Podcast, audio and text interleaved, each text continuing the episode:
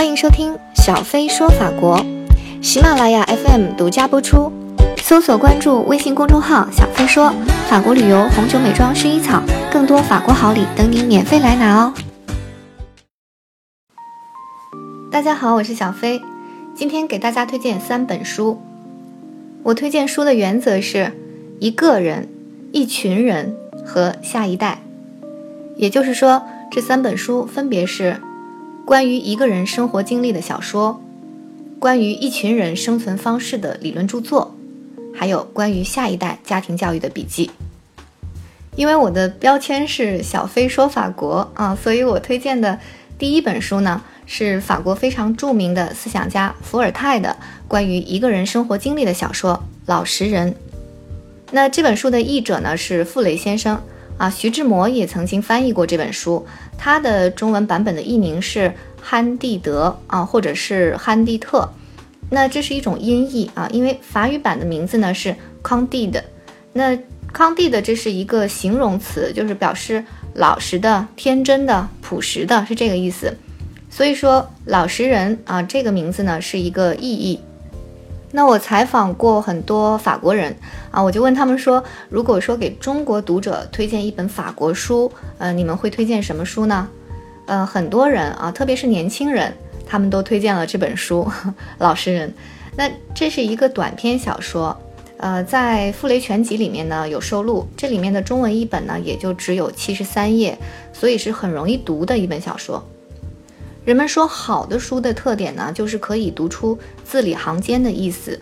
字面上读呢是一个意思，然后随着你的年纪的增长和这个人生阅历的增加，你会不断的读出新的意思啊，这就是可以称为经典的书。那比如说《红楼梦》啊，对吧？喜欢美食的人可以读出美食，然后喜欢诗词的人也可以去读出诗词。但是同时呢，它又是深刻的揭示社会、爱情。啊，人性这些恒久的人类话题。那么伏尔泰的《老实人》呢，就是这样的一本书，而且它很好读啊，据说是伏尔泰三天就写完了。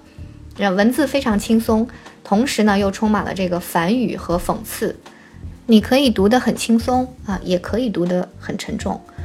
所以如果想轻松地了解法国的经典著作，呃，那么推荐大家从这本书开始。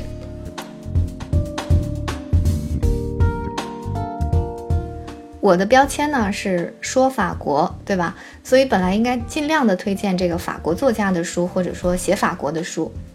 但是呢，呃，秦晖老师的这个魅力实在是太大了，他对中西方历史和文化的这个研究啊，带着纵向和横向的广阔的研究视野，所以他清晰的剖析和完整的总结了这个人类社会的生存方式。所以我觉得值得我暂时忘掉这个法国的这个标签啊，来极力推荐他的书。那么秦晖老师呢，是呃清华大学人文社科学院的历史系教授，呃著作等身。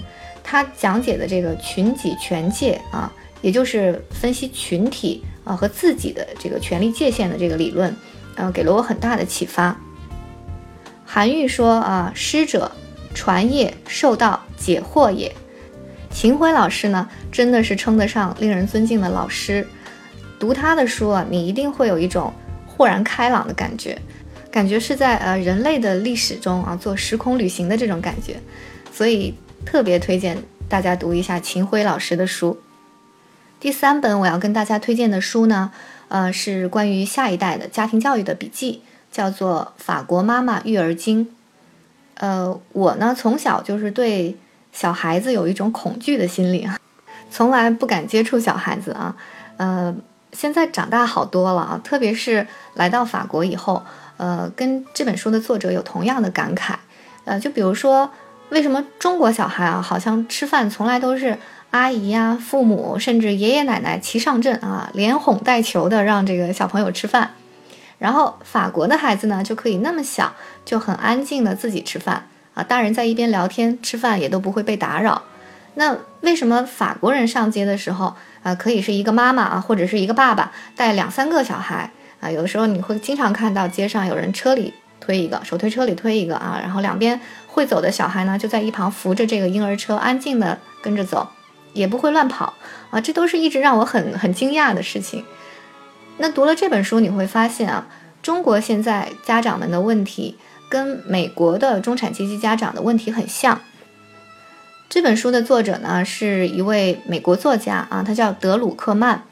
那他之前呢是呃在美国一家报社工作的这个国际版的记者，然后后来离职了，到法国生活。那在这本书里呢，他是以一个生活在巴黎的美国妈妈的身份。致力于找出法国家长教育的秘密。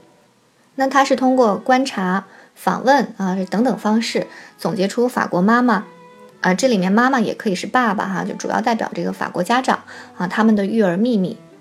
这本书呢，文字很轻松啊，也很真实有趣，适合家长看啊，也适合呢那些对下一代教育啊，或者是人类在社会中成长规则这一类话题感兴趣的人来看，力推荐。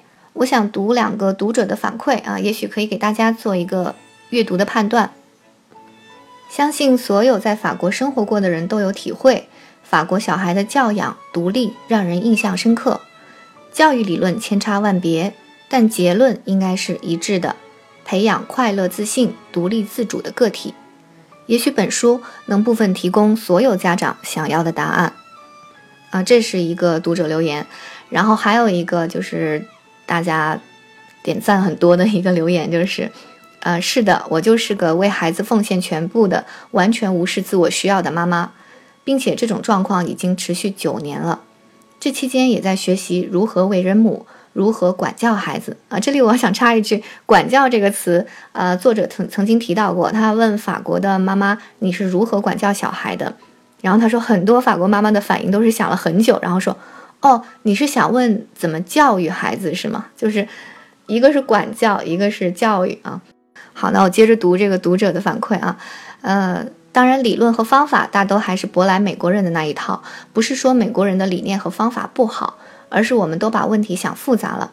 以我当了九年家长的经验来看，法国式育儿最精华的部分在于啊，那么接下来这个精华的部分在于什么呢？我就不剧透了，大家可以从书中去读到。好，以上呢就是小飞给大家推荐的三本书。除了纸质的读物以外呢，这些书也都可以买到电子版本啊，你可以在手机或者电脑上都可以看。我觉得读书是一个让我们丰富的过程，祝福大家都能从读书中获得生命的欢愉，哪怕是在地铁拥挤的车厢里啊，或者是临睡前的五分钟。我是小飞，感谢您的收听。